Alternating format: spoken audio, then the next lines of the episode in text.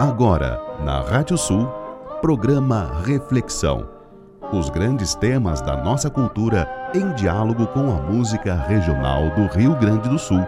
Apresentação: Renato Ferreira Machado.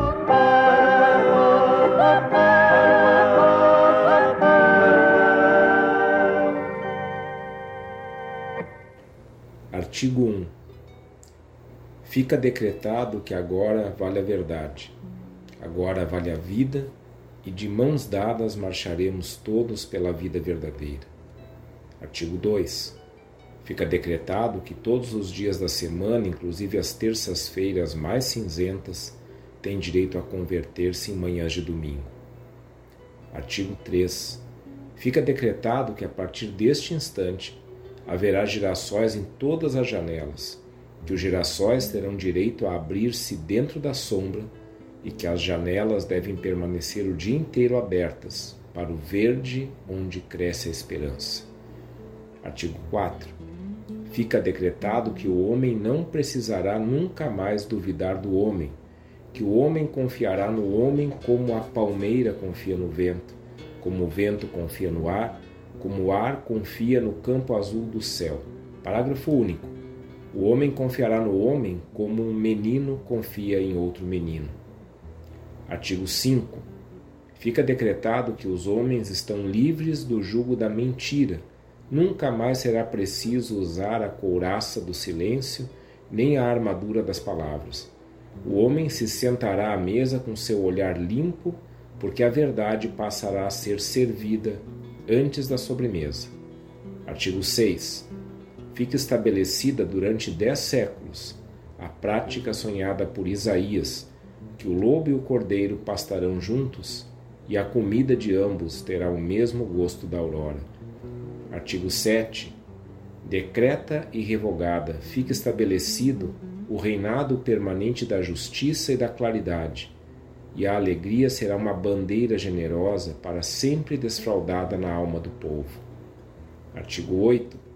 Fica decretado que a maior dor sempre foi e será sempre não poder dar-se amor a quem se ama, e saber que é a água que dá à planta o milagre da flor.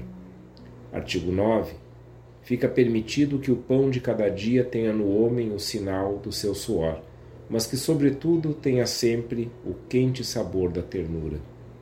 Artigo 10.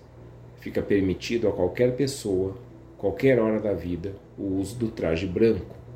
Artigo 11 fica decretado por definição que o homem é o animal que ama e que por isso é belo, muito mais belo que a estrela da manhã. Artigo 12. Decreta-se que nada será obrigado nem proibido. Tudo será permitido, inclusive brincar com rinocerontes e caminhar pelas tardes com imensa begônia na, na lapela. Parágrafo único. Só uma coisa fica proibida: amar sem amor. Artigo 13 fica decretado que o dinheiro não poderá nunca mais comprar um sol das manhãs. Expulso do grande baú do medo, o dinheiro se transformará em uma grande espada fraternal para defender o direito de tentar e a festa do dia que chegou. Artigo final.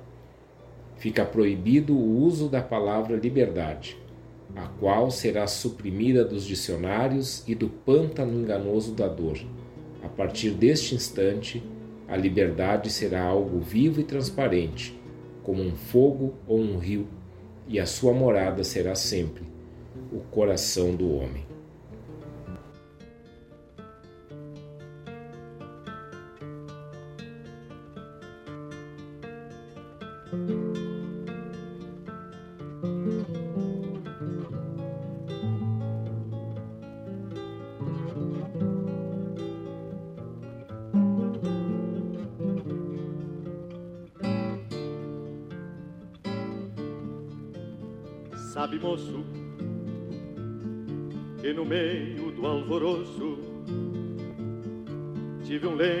Pescoço que foi bandeira pra mim. E andei mil peleias em lutas brutas e feias desde o começo até o fim.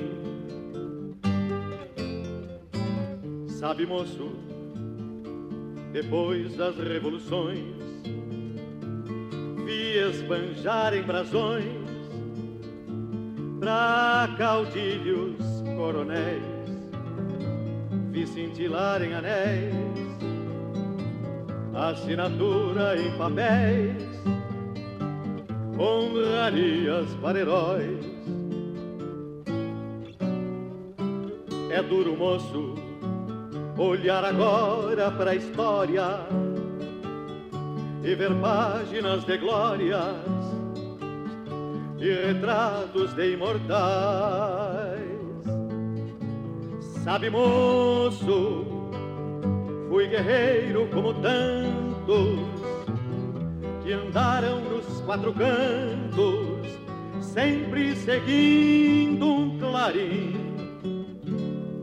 E o que restou assim, no peito em vez de medalhas, cicatrizes de batalhas, foi o que sobrou pra mim.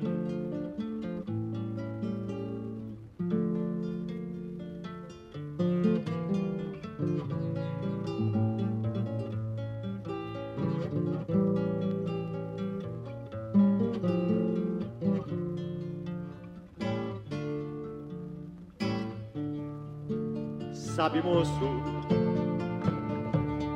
meio do alvoroço tive um lenço no pescoço que foi bandeira pra mim. E andei mil peleias, em lutas brutas e feias, desde o começo até o fim.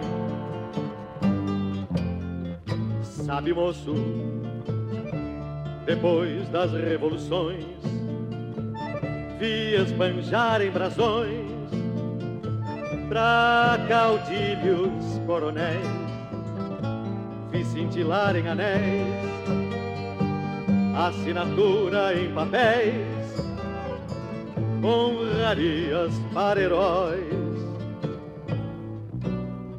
É duro, moço, olhar agora pra história e ver páginas de glória e retratos de imortais. Sabe, moço, fui guerreiro como tantos que andaram nos quatro cantos, sempre seguindo um clarim. E o que restou assim, no peito em vez de medalhas cicatrizes de batalhas, foi o que sobrou pra mim. Assim, no peito em vez de medalhas, cicatrizes de batalhas, foi o que sobrou pra mim.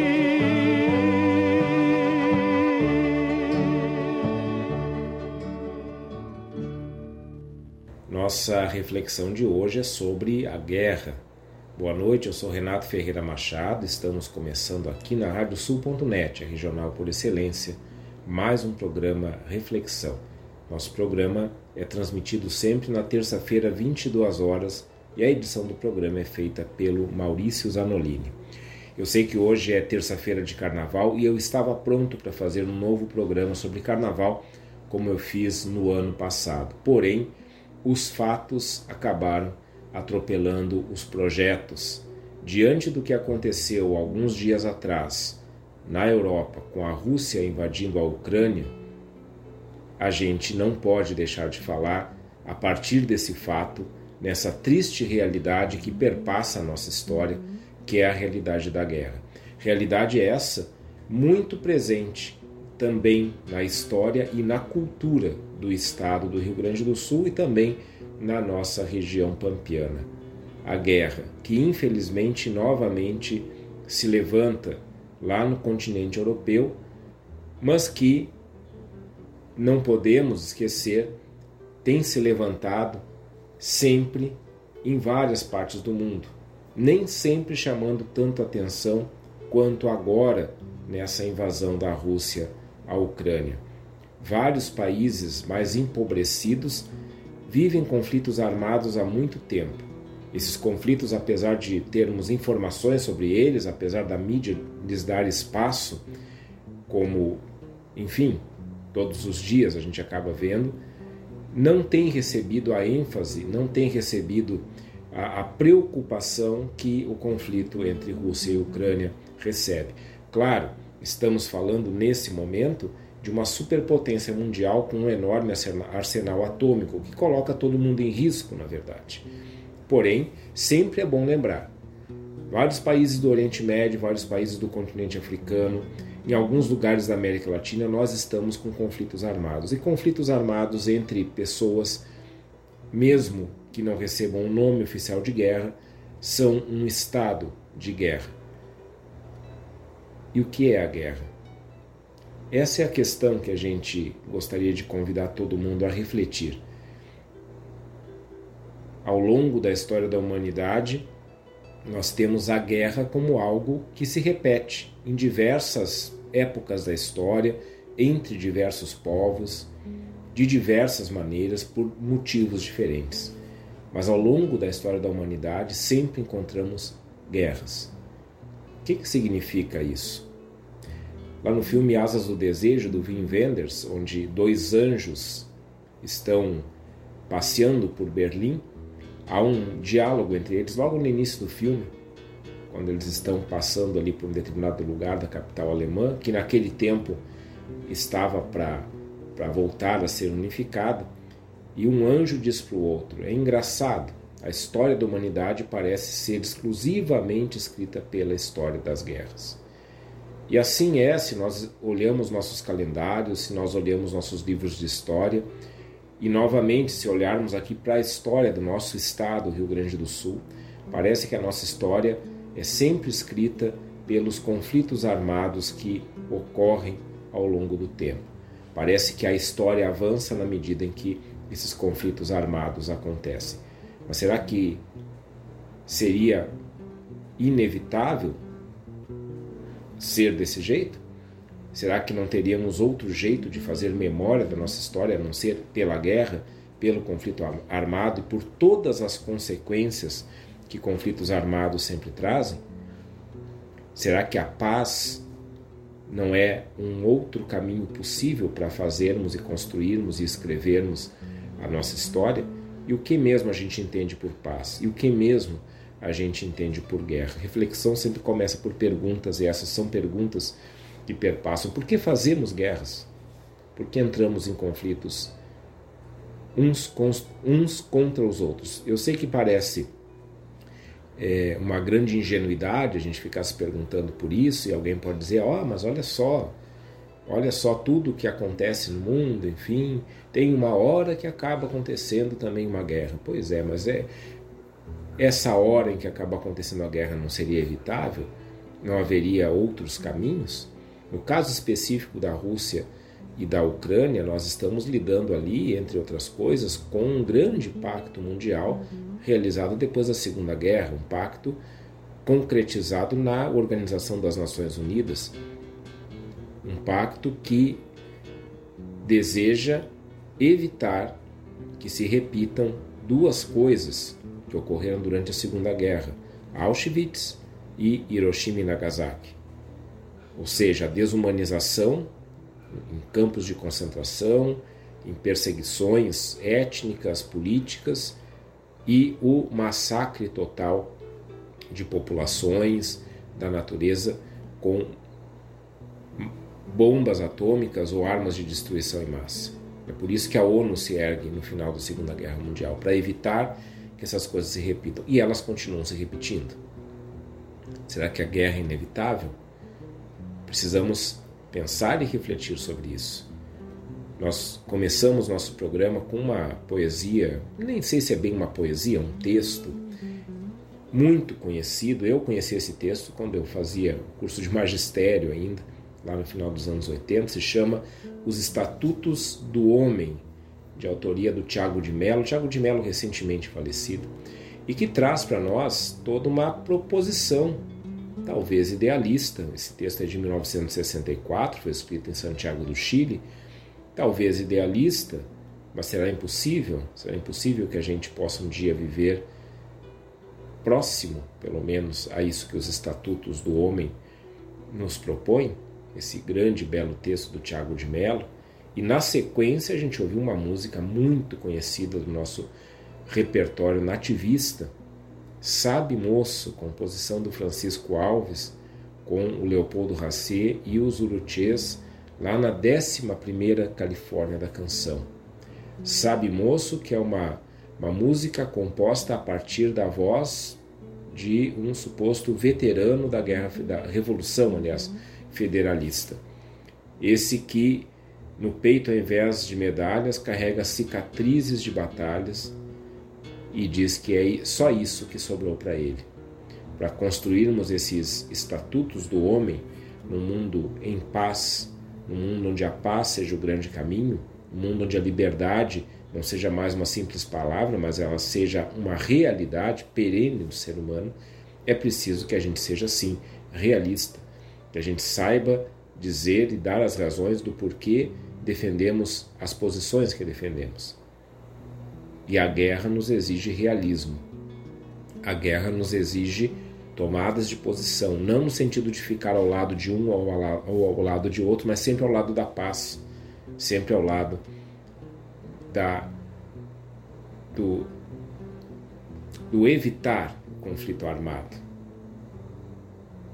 Para isso a gente precisa de realidade. A gente precisa falar sobre a realidade sem romantizá-la, como essa composição do Francisco Alves nos propõe.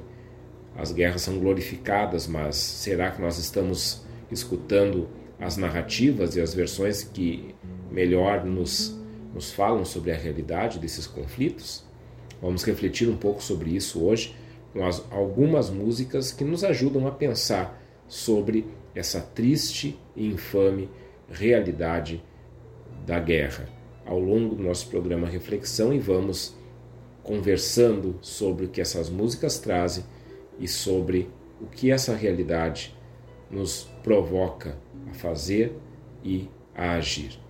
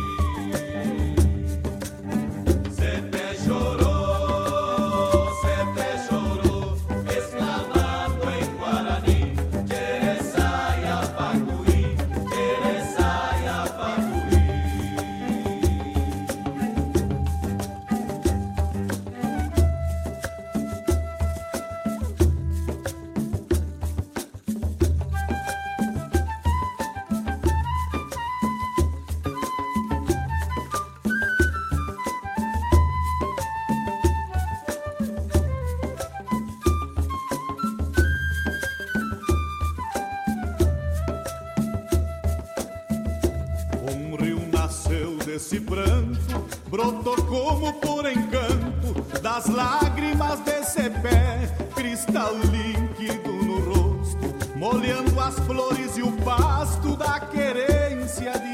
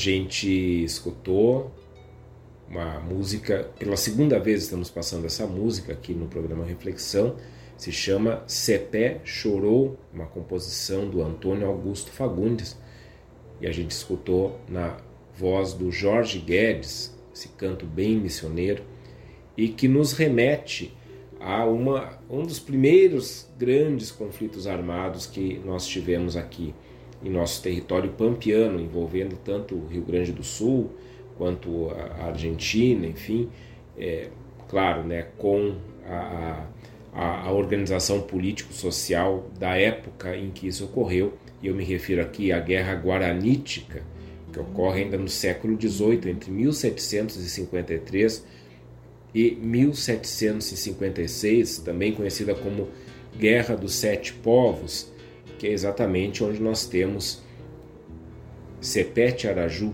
como um dos grandes personagens, um, um dos grandes heróis e mártires dessa guerra. Essa guerra, que ocorre no século XVIII, ela envolveu as tribos guarani das missões jesuíticas contra as tropas espanholas e portuguesas por causa do Tratado de Madrid, que foi estabelecido em 1750 e definiu aqui no nosso território uma linha de demarcação entre o território colonial espanhol e o território colonial português. O que acontece é que esse limite estabelecido entre, entre essas duas superpotências da época, a coroa portuguesa e a coroa espanhola, era demarcado ali pelo rio Uruguai. Portugal tinha o território a leste do rio e a Espanha território a oeste. E isso acabou fazendo com que as sete missões, os sete povos das missões, que estavam no leste do rio Uruguai, as missões orientais, sofressem um desmantelamento e acabassem sendo deslocadas para o lado oeste do rio. E assim aconteceu com São Miguel, Santo Ângelo, São Lourenço Mártir, São Nicolau, São João Batista, São Luís Gonzaga, São Francisco de Borja. Algumas dessas missões, algumas das mais populosas da América do Sul, que contavam com cerca de 26 mil habitantes para mais. E quando chega 1754, em função do Acordo de Madrid, do Tratado de Madrid, os jesuítas entregaram o controle das missões para cumprir o acordo. Só que os guaranis, o povo guarani, liderado por Sepete Araju, se recusou a cumprir essa ordem de mudança. O exército espanhol tinha ordens para remover todo o povo guarani das missões, porque precisavam ocupar o território, e acabaram falhando nessa missão porque os guaranis resistiram. E isso acabou estendendo o conflito até a região do Rio da Prata. Em 10 de fevereiro de 1756, uma força combinada entre espanhóis e portugueses, cerca de 3 mil soldados, lutaram contra os guaranis na famosa Batalha de Caiboaté. 1.511 guaranis morreram, enquanto apenas quatro, quatro europeus pereceram naquela batalha. E na sequência, esse exército conjunto, pela primeira vez, as duas coroas é, lutaram lado a lado contra um povo que não tinha a menor é, a, menor possibilidade de derrotar esses exércitos superpoderosos. Na sequência, eles ocuparam o território dos sete povos das missões. E nisso, nessa nesse contexto, morreu Sepé Tiaraju.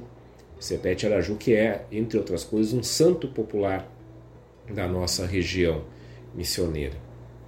Essa talvez a, a mais longínqua guerra que nós tivemos no nosso território, que a gente lembra, essa guerra guaranítica, e de onde a gente sai com esse mártir dizendo essa terra tem dono. Por que Sepeg grita isso? Porque para a coroa portuguesa e para a coroa espanhola, as terras em questão eram, eram uma simples questão de tratado, de acordo, de ocupação e de colonização. Para os guaranis, aquela terra era o lugar de, de origem, aquela terra era o lugar de nascimento e deveria ser também o lugar de viver até a morte e morte natural. Por isso os guaranis resistem. E aí nós temos essa primeira guerra que vai ocorrer no território gaúcho guerra que vai se fazendo realidade ao longo do tempo, sempre com uma única vencedora, a morte. Sempre com um único lado a ser escutado e a ser dado razão, o lado das vítimas, o lado daqueles que caíram. Guerra, guerra que vai se repetindo ao longo do tempo, aqui neste lugar onde nós vivemos.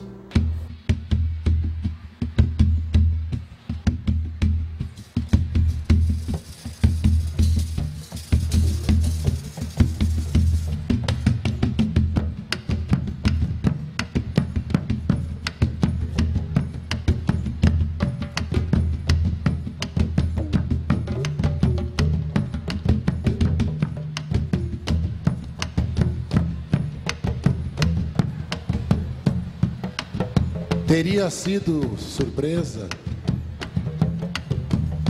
teria sido traição, apenas uma certeza. No meio da escuridão, sem ter direito à defesa, sem armas nem munição nossos heróis hoje ganham celebração. Unindo Nigéria, Costa do Marfim, Quilombo do Morro Alto e Charqueada.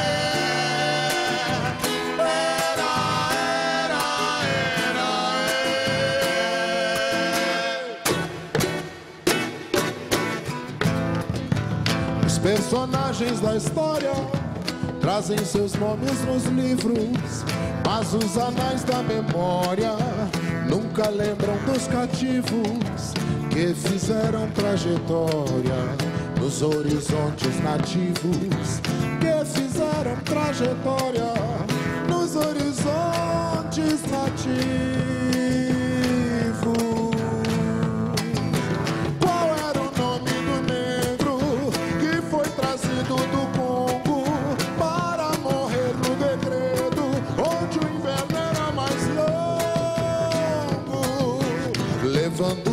Segredos do massacre de Porongos, levando junto os segredos do massacre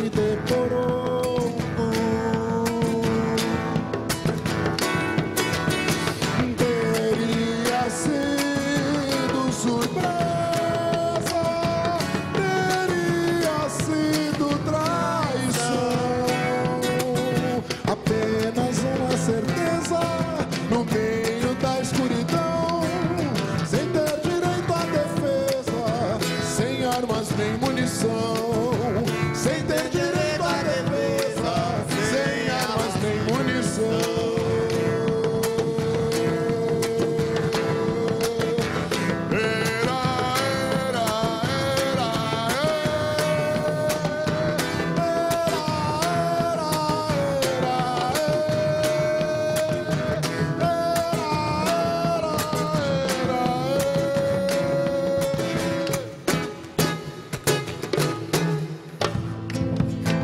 camisas que eram rubras tingiram-se muito mais. O sangue da noite bruta firma o tratado de paz. Para que a história descubra esses negros ancestrais. Para que a história descubra esses negros ancestrais.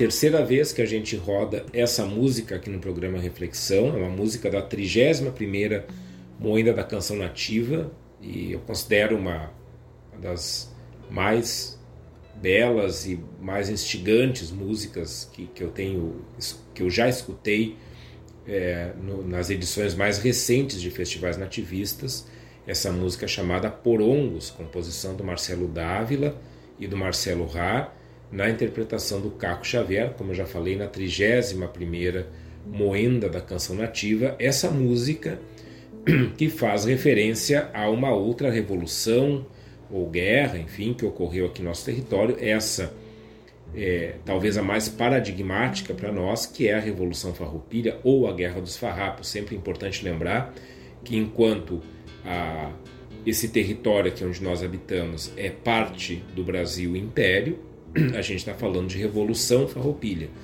Quando é proclamada a independência desse território, independência do Rio Grande do Sul, aí nós estamos falando de Guerra dos Farrapos, porque aí se entende que o país, o país independente, né, conforme foi proclamada a República Farroupilha, ela estava brigando com outro país que era o Império do Brasil. Então essa essa diferença na história do Brasil, a Revolução Farroupilha, a Guerra dos Farrapos, foi a mais longa das guerras regenciais, ela durou 10 anos.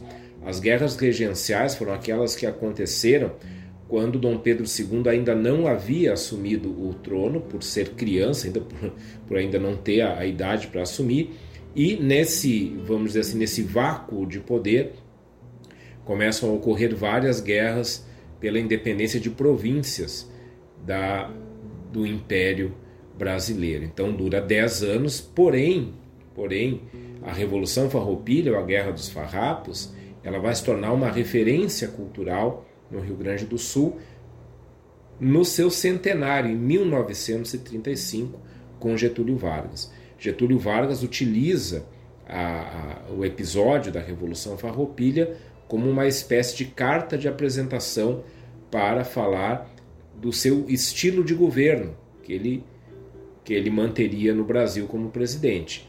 Qual é o grande, a grande narrativa de Getúlio Vargas em cima da Revolução Farroupilha, e daí cabe a gente lembrar que em 1935, o centenário da Revolução Farroupilha, Getúlio Vargas organiza uma grande, extensa é, exposição sobre a Revolução Farroupilha, que aliás praticamente inaugura o Parque Farroupilha em Porto Alegre, né? Boa parte daquele lugar ali ele, ele passa a funcionar a partir dessa grande exposição sobre a Revolução Farroupilha que dura eu não me lembro agora, mas alguns meses essa exposição fica ali é, é, no Parque Farroupilha e tudo isso né, alimentando um discurso do Getúlio Vargas que era o seguinte, que os farroupilhas teriam sido, teriam sido os pioneiros na questão republicana no Brasil e que ele, como gaúcho, também herdava esse pioneirismo republicano dos farroupilhas e, portanto, estava preparado para ser presidente da República. Pois bem, isso é estabelecido em nossa memória cultural ali em 1935, é, lembrando que até ali, claro que a Revolução Farroupilha era lembrada, celebrada, mas nem, é, não com tanta, é, tanta ênfase quanto a partir dali. Inclusive, é, tem toda a questão de que, no fundo, né, a, os farroupilhas perderam essa guerra. Né? Então, como é que se passa a celebrar algo que se perdeu? Isso é algo que a gente ouve até hoje. E aí vem uma questão importante que está nessa música. Quem não é lembrado na Revolução Farroupilha? Já falamos várias vezes aqui nisso, mas num programa que trata sobre a guerra, é importantíssimo nós lembrarmos do episódio de Porongos, dos lanceiros negros e de todos aqueles que foram vitimados pela Revolução Farroupilha. Não estou discutindo aqui se ela foi justa, necessária ou não. Estou questionando, sim, nesse programa, a necessidade de qualquer tipo de conflito armado, de qualquer tipo de confronto onde, onde vítimas acabem tombando por causa desse confronto.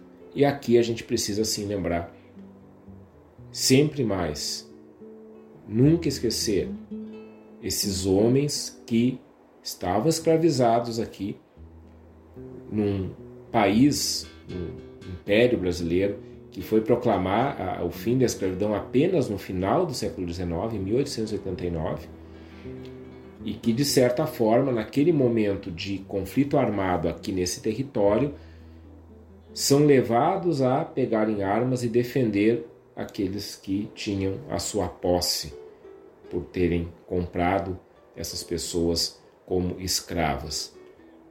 Esses são os lanceiros negros. Claro, tem toda a questão da promessa, de alforria, só que aí tem mil coisas que a gente precisa levar em consideração. O fato é, nós temos esses mártires da Revolução Farroupilha que estavam na ponta de todas as batalhas que ocorreram ao longo desse conflito armado que, de certa forma, nos define como gaúchos.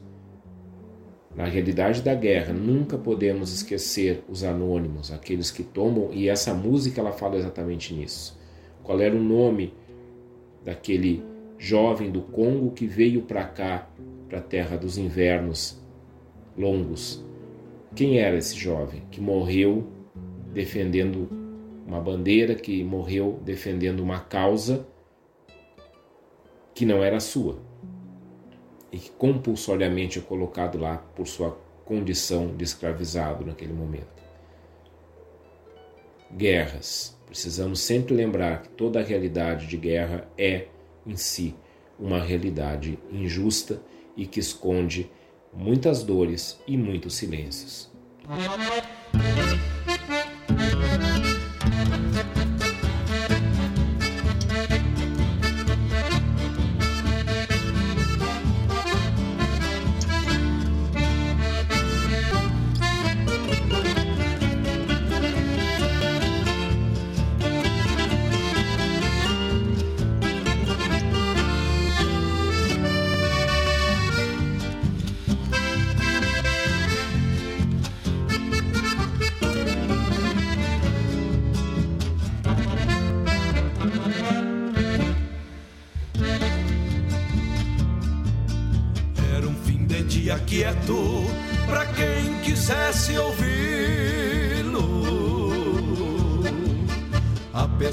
Céu sangrando, alguns mateavam tranquilos.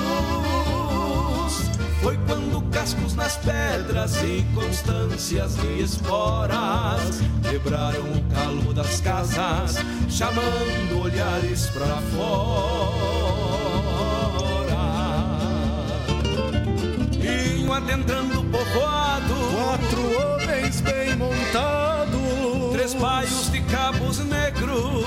Bem à direita um gateado, ponchos negros sobre os ombros,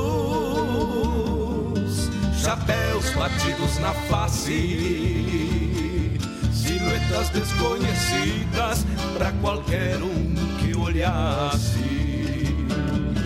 Traziam vozes de mandos nas suas bocas cerradas e aparecendo nos ponchos pontas de adagas afiadas. E aparecendo nos ponchos pontas de adagas afiadas. Olhavam sempre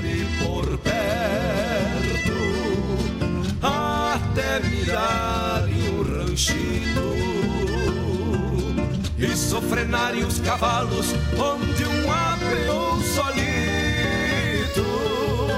e sofrenarem os cavalos onde um apeou solito.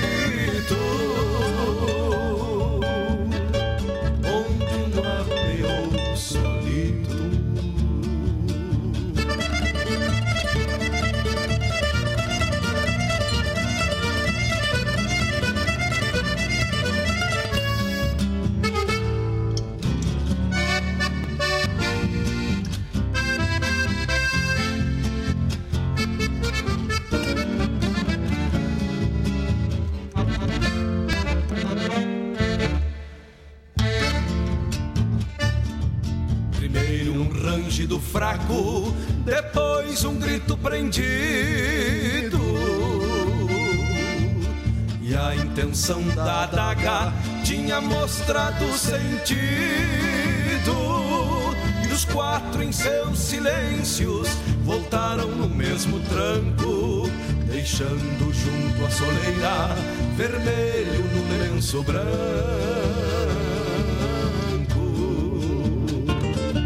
Um que ficava Depois que os quatro partiam, por certo embaixo dos ponchos. algum mandado traziam. Traziam fios de adagas e silêncios pra entregar. Era um gateado e três baio, foi o que deu pra enxergar. Ninguém sabe, ninguém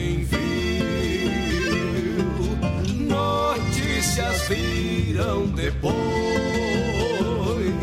Alguém firmava na daga, só não se sabe quem foi. Alguém firmava na daga, só não se sabe quem foi. E o povoado segue o mesmo, dormindo sempre mais cedo. Silêncio e silenciam por medo. Dormem ouvindo silêncio e silenciam por medo.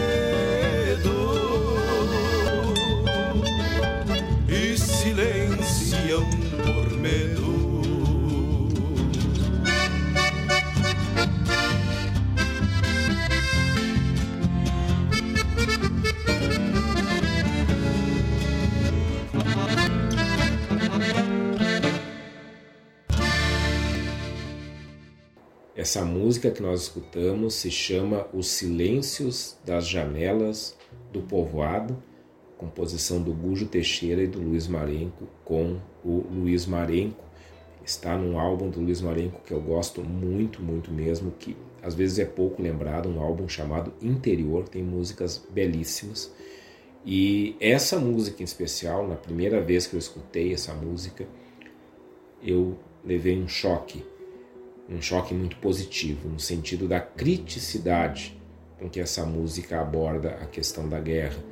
Aliás, em termos de composições do, do, do nosso repertório regionalista, nativista, é, há, há tempos, antes de escutar essa música, que eu não ouvia algo que abordasse com tanto realismo e, de certa forma, com tanta criticidade e, e com uma mensagem claramente de oposição à violência, que abordasse a questão das guerras, das guerras todas que nós tivemos aqui no Rio Grande do Sul, das revoluções, dos conflitos armados. É, há tempos, quando eu escutei isso, quando escutei essa música pela primeira vez, eu, eu, o que me ocorreu foi exatamente isso. Fazia tempo que eu não escutava algo atual que tivesse uma mensagem tão crítica. Trabalho do Gujo e do Luiz Marenco, que nos tem aí nos dado canções fantásticas, maravilhosas ao longo já de, de tanto tempo. Os Silêncios das Janelas do Povoado, e vejam bem, né, o próprio título já nos, já nos leva a, a essa, a essa questão que perpassa a realidade da guerra, o silêncio, o não falar sobre, aquilo que no campo da, da memória social a gente chama de esquecimento, coisas que se escolhe esquecer. Essa essa canção ela fala de uma outra de um outro conflito armado muito sério que nós tivemos aqui no território do Rio Grande do Sul. Esse é já no finalzinho do século XIX, que foi a Revolução Federalista. Vejam, a gente tem a Revolução Farroupilha entre 1835 e 1845, a gente teve antes da Revolução Farroupilha toda a Revolução Cisplatina, toda a coisa da independência do Uruguai e tal. Depois da Revolução Farroupilha nós vamos ter a Guerra do Paraguai, que vai ser muito séria. Então, na verdade, a gente emendou um conflito armado atrás do outro aqui no Rio Grande do Sul. E eu vivo dizendo, a gente precisa parar para pensar como é que a gente lida com esse, com esse legado de conflitos. Como é que a gente trata disso na nossa é, na nossa maneira de, de, de se entender na história. Pois bem, no final do século XIX vem a Revolução Federalista. Essa já depois da proclamação da República. A República foi proclamada em 1889. A Revolução Federalista vai acontecer entre 1893 e 1895. Eu vou ler aqui algumas informações que eu compilei né, sobre a Revolução Federalista para contextualizar do que, que a gente está falando. Então, a Revolução Federalista foi uma guerra civil. O que, que é uma guerra civil? É aquele conflito armado que ocorre entre grupos da mesma sociedade, dentro do mesmo país. Não é, é, é o contrário de quando um país invade outro. Daí não é uma guerra civil, daí é uma guerra é, que ocorre na, na, na, invasão ou defesa de um território. Aqui não, uma guerra civil. É, grupos, grupos políticos que entraram em conflito no nosso território. Então, ocorrida na região sul do Brasil entre 1893 e 1895, poucos anos eh, após a proclamação da República. O conflito originou-se da crise política gerada pelos federalistas, grupo opositor ao governo de Júlio de Castilhos, então presidente do Rio Grande do Sul, e buscava conquistar maior autonomia e descentralizar o poder da então recém-proclamada República. A ideia aqui era a, os opositores queriam então um governo parlamentarista. Seguindo aqui, uh, quando a gente fala então na, na Revolução Federalista, a gente vê então que esses grupos eles eh, se empenharam em disputas sangrentas que acabaram por desencadear a luta armada que durou de fevereiro de 1893 a agosto de 1895, vencida pelos seguidores de Júlio de Castilhos. O conflito atingiu o Rio Grande do Sul, Santa Catarina e Paraná, os três estados da região, que na época contava também com São Paulo, que não foi atingido. Mas São Paulo serviria, se tivesse sido atingido pelo conflito, para agrupar todos os elementos antiflorianistas, quer dizer, a oposição a Floriano Peixoto, a fim de preparar o avanço até o Rio de Janeiro, capital federal na época. Então a gente vê, por exemplo, hoje nós temos o Museu Júlio de Castilhos, né? A gente é, Júlio de Castilhos ele era um governante ligado ao positivismo, né? A gente tem ali na Praça da Matriz, então todo um monumento é, que nos remete à Revolução Federalista, esse governo do Júlio de Castilhos. Na verdade, os vencedores do conflito eles acabaram sendo homenageados, né? Isso é, é uma das dimensões da guerra. A guerra cria uma cultura que homenageia os vencedores e, de certa forma, esquece a história de quem perdeu. É, e a Revolução Federalista ela também tem um caráter muito cruel, que é esse descrito na música do Gujo e do Luiz Marenco. Algo que também aparece é, em outras tantas músicas nativistas, uh, que é a questão das degolas, é, essa é uma característica que, que marca muito a Revolução Federalista, é, no sentido de que, além do conflito armado, existe essa coisa de que o soldado capturado do outro, né, do outro batalhão, lá do batalhão inimigo, ele, ele é executado pela degola. E isso é, marcou muito essa época aqui no Rio Grande do Sul como uma, a prática dessa crueldade contra, contra os prisioneiros de guerra como algo que acontecia uh, a rodo aqui em nosso estado. A gente tem, entre outras coisas, a história do nome da Lagoa da Música, por exemplo, né, que é, é uma das lagoas que a gente tem no Rio Grande do Sul, e que ela teria esse nome porque exatamente ali era foi palco de batalha na Revolução Federalista e que uh, após né, o conflito é, ser terminado, os derrotados foram degolados e atirados na lagoa, né? E aí então a, o barulho deles se afogando, né, com a garganta cortada, saía como se fosse um canto da lagoa e daí virou Lagoa da Música, para vocês verem uh, a profundidade da crueldade da guerra, que chega a dar uma, um nome para uma lagoa que a gente chama comumente por esse nome e que a gente não tem lá é, tão presente o porquê que tem esse nome. E é um nome extremamente cruel, eu diria macabro. Macabro, né? Pensar, então, no fundo daquela lagoa, se isso for verdade, né, é, jazem cadáveres ali de, de soldados degolados. E que o barulho deles se afogando subia da lagoa como um canto. Vejam que coisa tétrica. E a gente tem isso dentro da nossa cultura.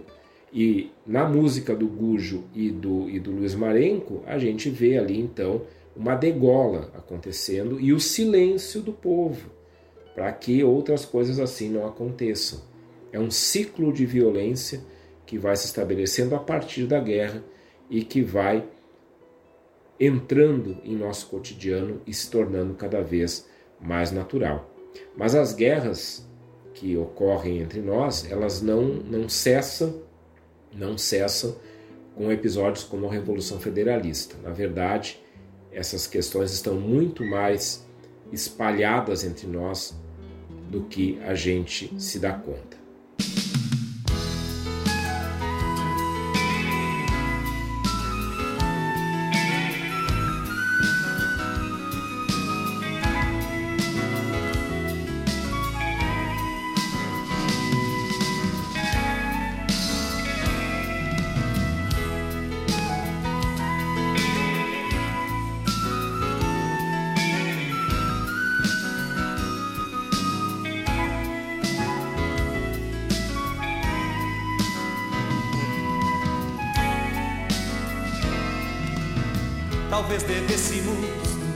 Nos corpos da Baía dos Porcos, dos que teceram longas mantas sem babados, dos que puseram enxuto-pé nos explosivos alagados. Talvez tivéssemos de romper e ver o rompimento tecer a Penélope dos ciclos emaranhados, trair os ditados e recompor o andor nos ombros sobre a dor sombreiros sobre sombreiros duvidar e sobre a dúvida talvez devêssemos nos mirar nos corpos da Baía dos Porcos. Houve uma cidadã de tiara cingindo os cabelos de arara sobre a pele. Sob a pele o incontável pulso das combativas pulsadas de sangue e saliva. Viva! E me fez viver, era uma mulher e dava de beber nos seios. E ela mesmo disse: talvez devêssemos nos mirar nos corpos tortos que retornam das trincheiras e colar nossos ouvidos e falar nos hortos da Baía dos Porcos e colar nossos ouvidos e falar nos hortos da Baía dos Porcos.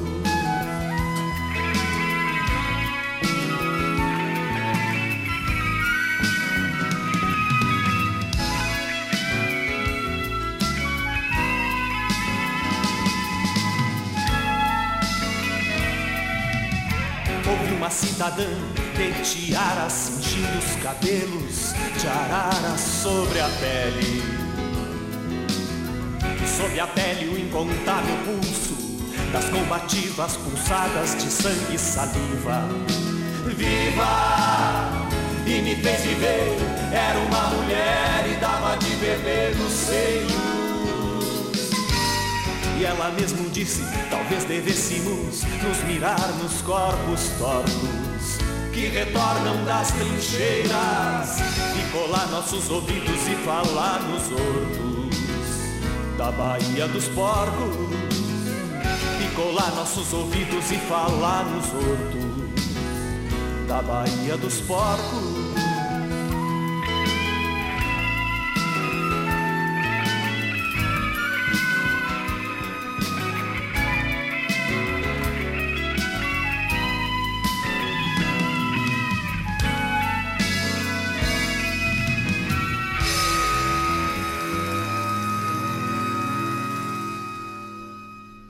Essa música se chama Bahia dos Porcos, composição do Leandro Cachoeira e do Luiz Sérgio Metz, o nosso querido, saudoso jacaré, e a gente escuta ela na interpretação do Tambo do Bando. E com essa música a gente sai lá do século XIX e avança até a metade do século XX. Por quê? A gente tem essa série de conflitos no século XIX, no Rio Grande do Sul, antecedidos pela Guerra Guaranítica, lá no século XVIII. Mas quando a gente chega no século XX, por mais que a gente tenha alguns outros conflitos, pequenos conflitos, menor escala, a gente vai ter, na metade do século XX, todo o envolvimento do continente americano naquilo que a gente chama de Guerra Fria. Após a Segunda Guerra Mundial, a gente tem a, o cenário político do, do planeta dividido em dois grandes blocos, um bloco chamado capitalista e um bloco chamado comunista. Esses blocos eles recebem uma nomenclatura que a gente usa é, às vezes de forma errônea. O bloco capitalista ele era chamado de primeiro mundo. Claro, quem deu essa nomenclatura foi quem estava do lado desse bloco. O bloco comunista era chamado de segundo mundo. E aqueles países que estavam indefinidos entre um bloco e outro eram chamados de terceiro mundo. Geralmente nós utilizamos o termo primeiro mundo para descrever países ricos. Não está errado, mas não é por causa do, da riqueza do país, é, é por causa da sua posição na Guerra Fria. Segundo mundo a gente praticamente não utiliza, mas seria estranho a gente falar em primeiro mundo e terceiro mundo sem ter o segundo mundo. O segundo mundo era o bloco comunista. Bloco esse que era capitaneado pela União Soviética que depois que se desfaz, em 89, é, fica da União Soviética a Rússia, que é exatamente o país que agora está no, epicentro desse conflito aí com a invasão da Ucrânia. E esses dias, inclusive, falaram no noticiário em segundo mundo. Aí eu, ouvido atento de professor aqui, escutei e disse, finalmente alguém está tá, tá recuperando essas nomenclaturas. O terceiro mundo, que a gente usa muito para designar países pobres, enfim, não é também por causa da pobreza do país, é por causa da indefinição política ao longo da Guerra Fria. E o continente americano ele era exatamente esse, esse campo de indefinições, ele era esse tabuleiro de xadrez ao longo da Guerra Fria. Não por acaso, exatamente nessa época, aí na metade do século XX, na década de 60 para a década de 70 principalmente, que nós vamos ter uma série de regimes militares, de ditaduras militares de direita se estabelecendo no continente americano. Tudo isso era parte da estratégia da Guerra Fria de garantir territórios aliados para um bloco ou para outro, para o caso de uma deflagração para valer do conflito entre principalmente entre União Soviética e Estados Unidos, de saberem quais, quais eram suas posições estratégicas. E daí nós chegamos no episódio que dá título a essa música do Tambo do Bando, Baía dos Porcos. O que é a Baía dos Porcos? Eu vou ler aqui então algumas informações sobre esse episódio.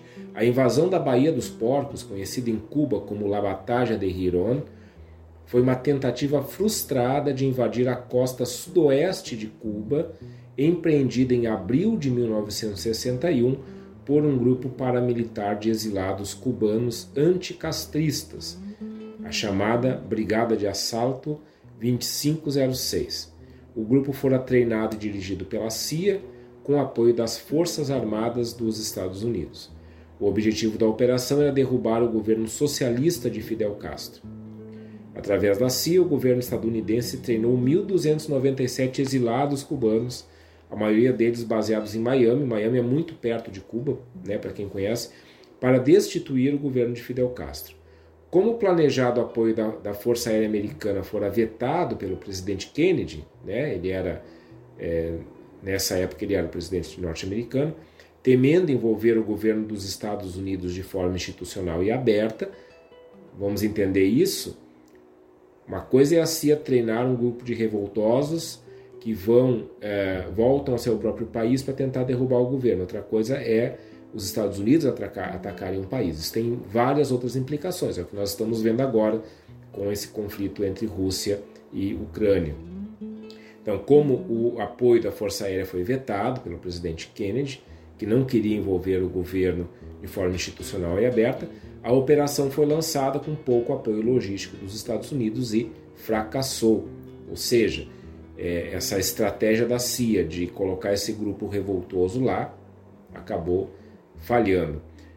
Fidel Castro, temendo uma nova invasão americana, decidiu apoiar a ideia da União Soviética de instalar mísseis nucleares no seu país, o que precipitou em uma nova crise na região, dessa vez com proporções bem maiores.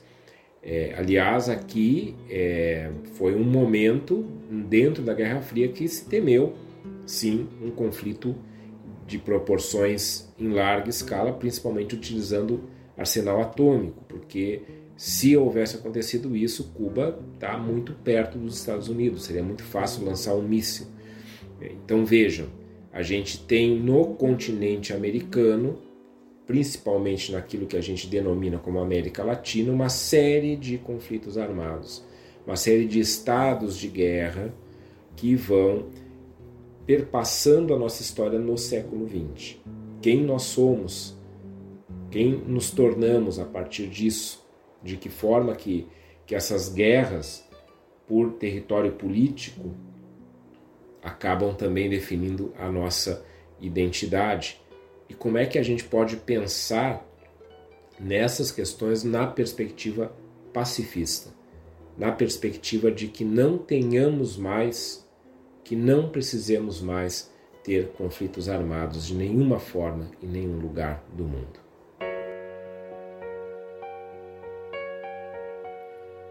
Há sempre quem sonhe terra no acampamento dos que não têm casa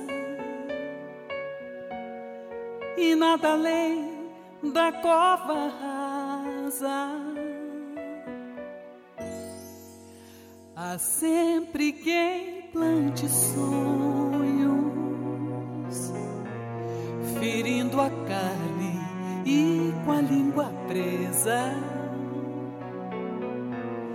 e coma restos o chão por mesa.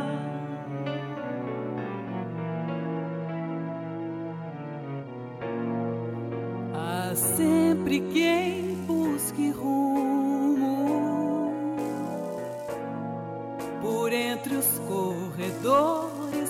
saída.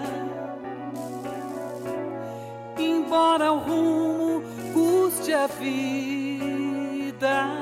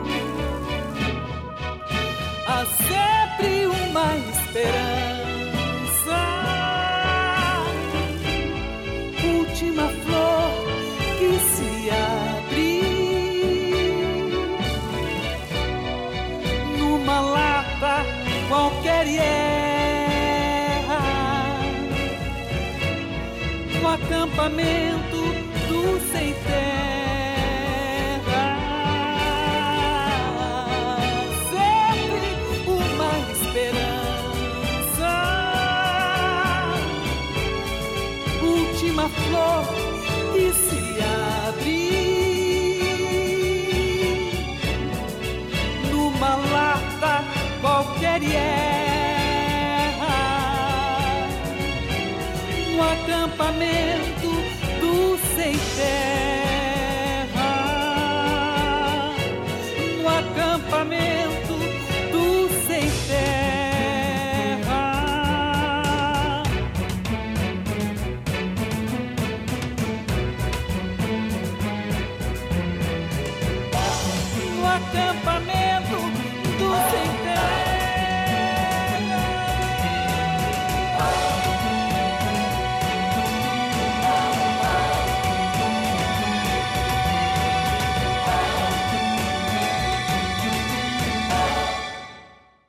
música se chama Acampamento, composição do César Dorfman e do Sérgio Nap.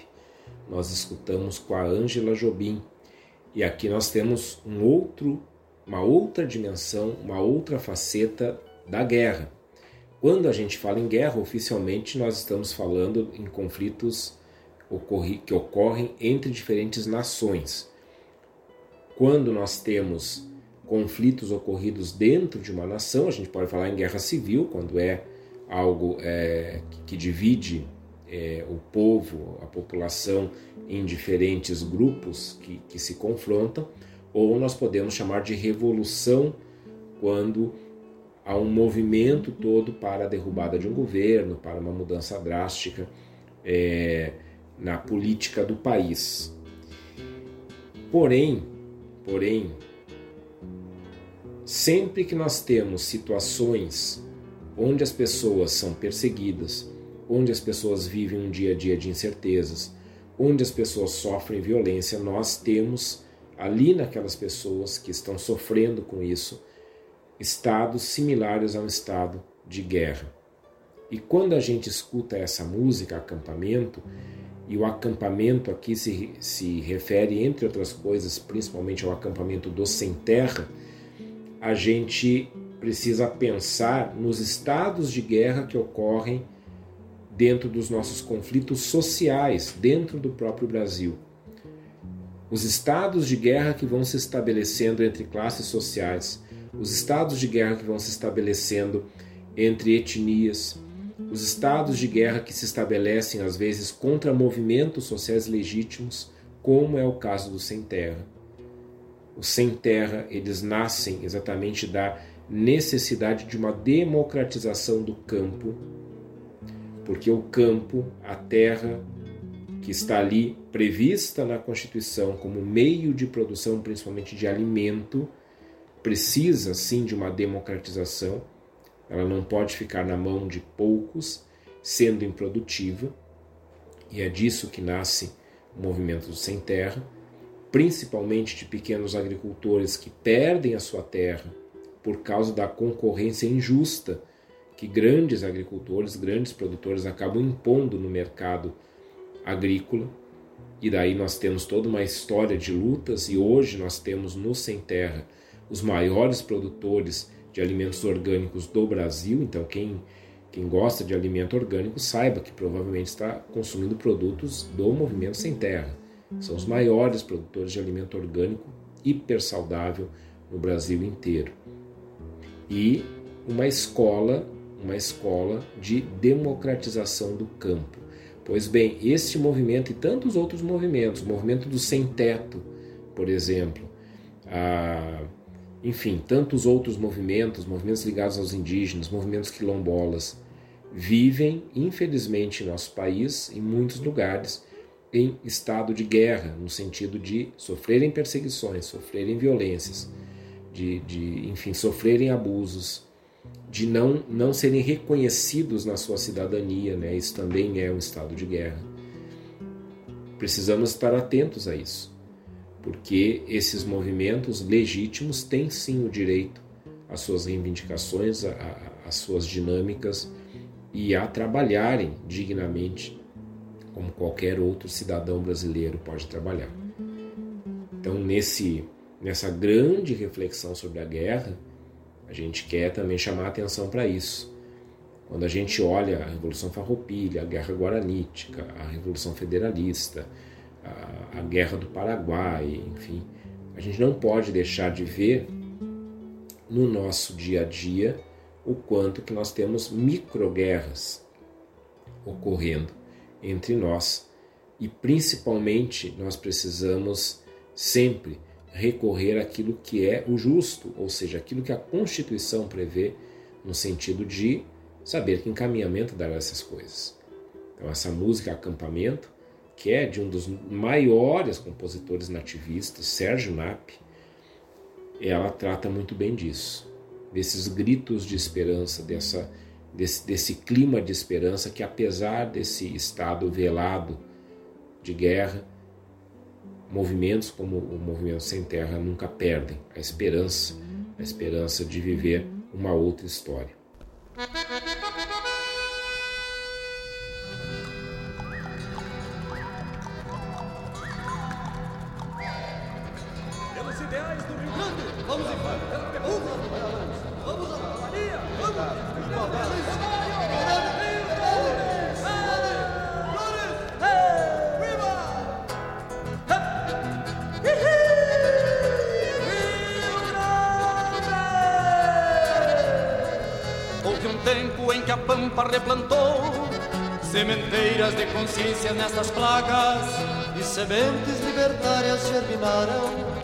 Florescidas pelo aço das adagas. Quantas campas espalhadas na querência, semeaduras de peleias tão brutais, arranjando pica-paus e maragatos, semeados pelos campos sem sinais. Quantas campas espalhadas na querência, semeaduras de peleias tão brutais, arranjando pica-paus e maragatos, semeados pelos campos sem sinais. Neste tempo era vasta a geografia, em campo aberto qualquer sangue era trincheira. Na cor do lenço desafio a própria morte e um passaporte para o fio da canhadeira. Na cor do lenço desafio a própria morte e um passaporte para o fio da canhadeira.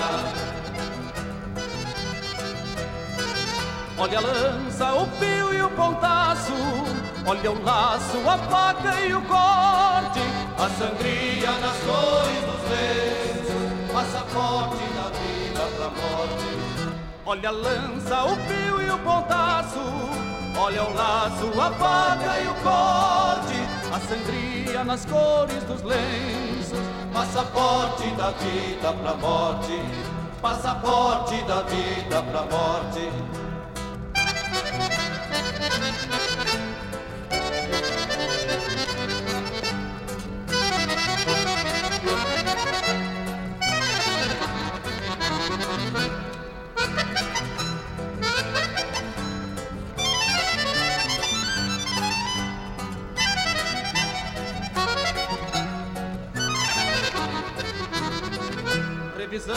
Nossa história, me pergunto: valeu a pena esses tempos de sangria? Se a sufocarem os ideais desta querência, mesmo as tronqueiras, aí estão em nossos dias.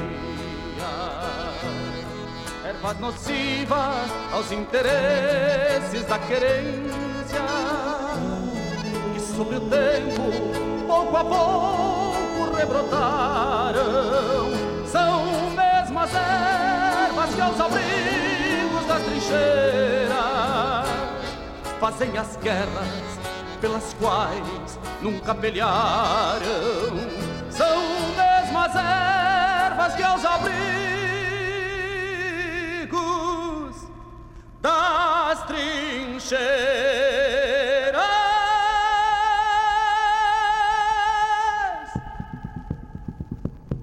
fazem as guerras pelas quais nunca pelearam. Olha a lança, o fio e o pontaço, olha o laço, a faca e o corte, a sangria nas cores dos lenços, passaporte da vida pra morte. Olha a lança, o fio e o pontaço, olha o laço, a faca e o corte, a sangria nas cores dos lenços, passaporte da vida pra morte. A sangria nas cores dos lenços, passaporte da vida pra morte. A sangria nas cores dos lenços, passaporte da vida pra morte. A sangria nas cores dos lenços, passaporte da vida pra morte. Olha a lança, o fio e o pontal.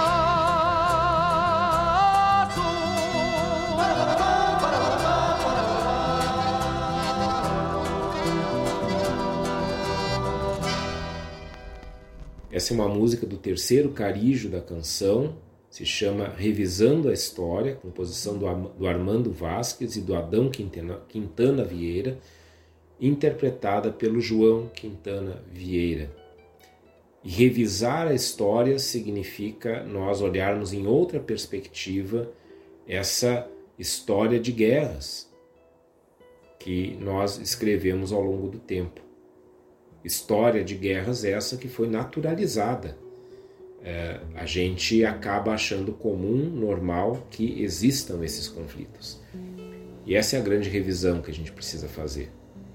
A primeira coisa nessa revisão é a gente se dar conta de que a guerra ela é profundamente humana, é assombrosamente humana, assustadoramente humana, porque só o ser humano briga e mata por causa de territórios dos quais ele na verdade não precisa. Só o ser humano premedita mortes, só o ser humano constrói armas para eliminar aqueles que ele passa a considerar um obstáculo para o aumento do seu poderio econômico, do seu poderio bélico e assim por diante.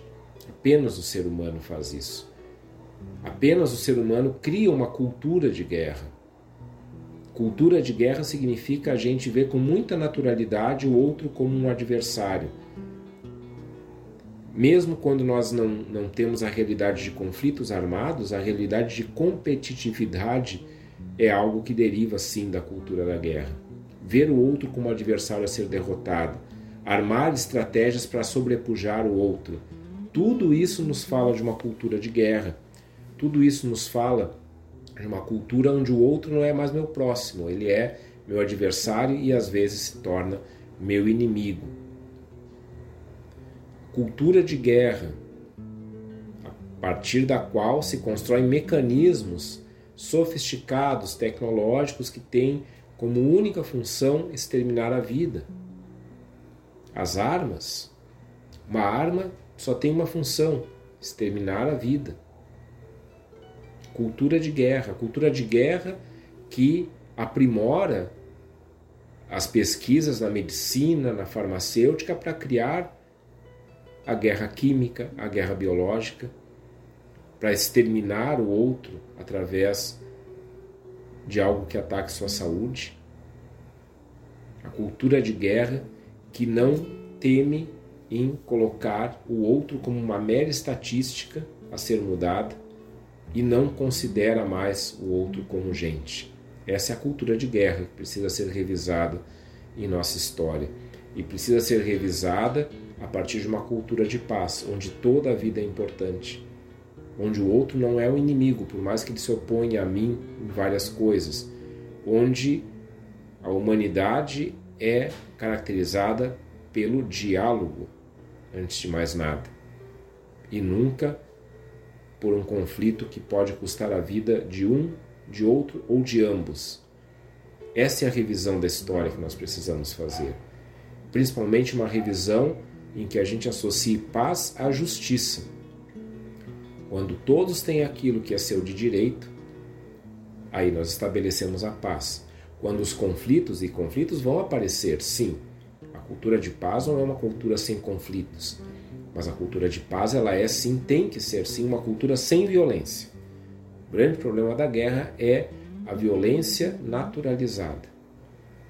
Quando a gente tem uma cultura, um ambiente onde conflitos são resolvidos através do diálogo, e não através da violência, nós estamos revisando a história e estabelecendo um outro paradigma, que não é mais o paradigma da guerra. Revisar a história, a gente não consegue mudar o que passou, a gente consegue mudar o futuro. Infelizmente, nesse momento, nós temos uma das grandes potências militares e econômicas do mundo invadindo um país vizinho, coisa que não se esperava que acontecesse em pleno século XXI. Nós temos diversos conflitos armados em vários lugares, em vários países, sem tantos recursos quanto a Rússia tem. Conflitos esses para os quais muitas vezes nós ficamos indiferentes. Também é preciso revisar essa história. É preciso que nós nos tornemos sensíveis a todos e a toda a vida, não apenas a vida humana, mas a vida do planeta. Todos sofremos, todos perdemos com a guerra. E da guerra, a única coisa que nós precisamos retirar, a única coisa de valor que nós precisamos ter conosco para revisar a história é exatamente a voz e a versão das vítimas da guerra.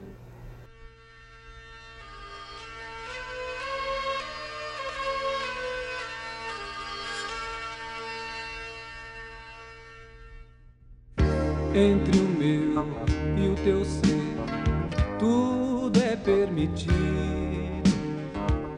Lambaris de cristal e um bugio largado e rouco de uma cordiona fantasma. Teu eco me responde no timbre dos caudilhos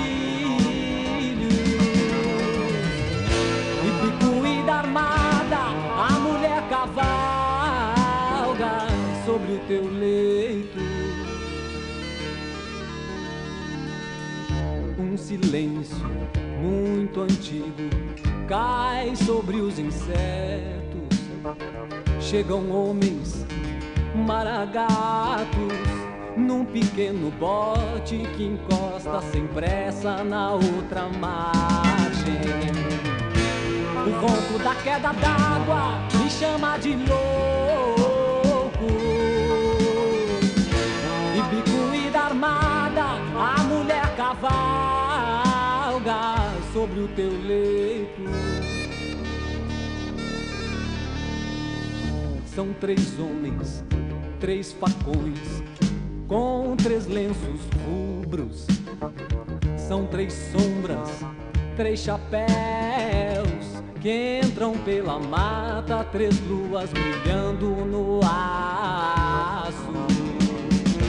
São três decoladores, por sorte não me viram. E bicuída armada, a mulher cavalga sobre o teu leito. as cigarras recomeçam com o seu canto triste. Eu mergulho como um bicho e nadando em águas profundas revelo poemas aos peixes. São versos do soldado,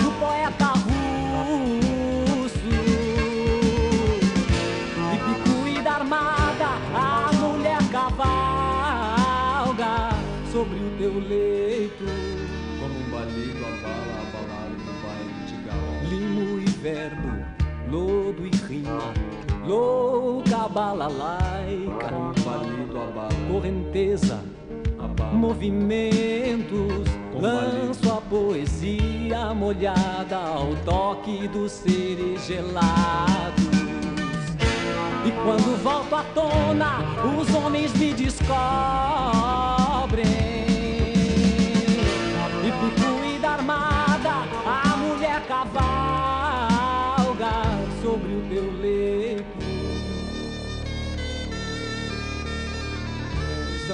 Balas, três anéis, com três vozes duras. São três golpes, três metais e as três luas me partem ao meio, brilhando no espelho das lâminas. Meu corpo vai-se embora na trilha das traíras. E minha cabeça livre no gelo dos cometas.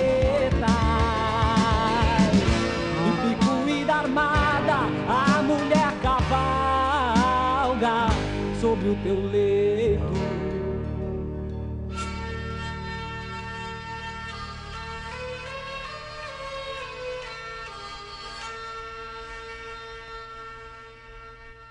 Essa música se chama Ibicuída Armada, composição e interpretação do Vitor Ramil, está no meu álbum preferido de todos os tempos do Vitor Ramil, um álbum de 1984 chamado A Paixão de Ver Segundo Ele Mesmo.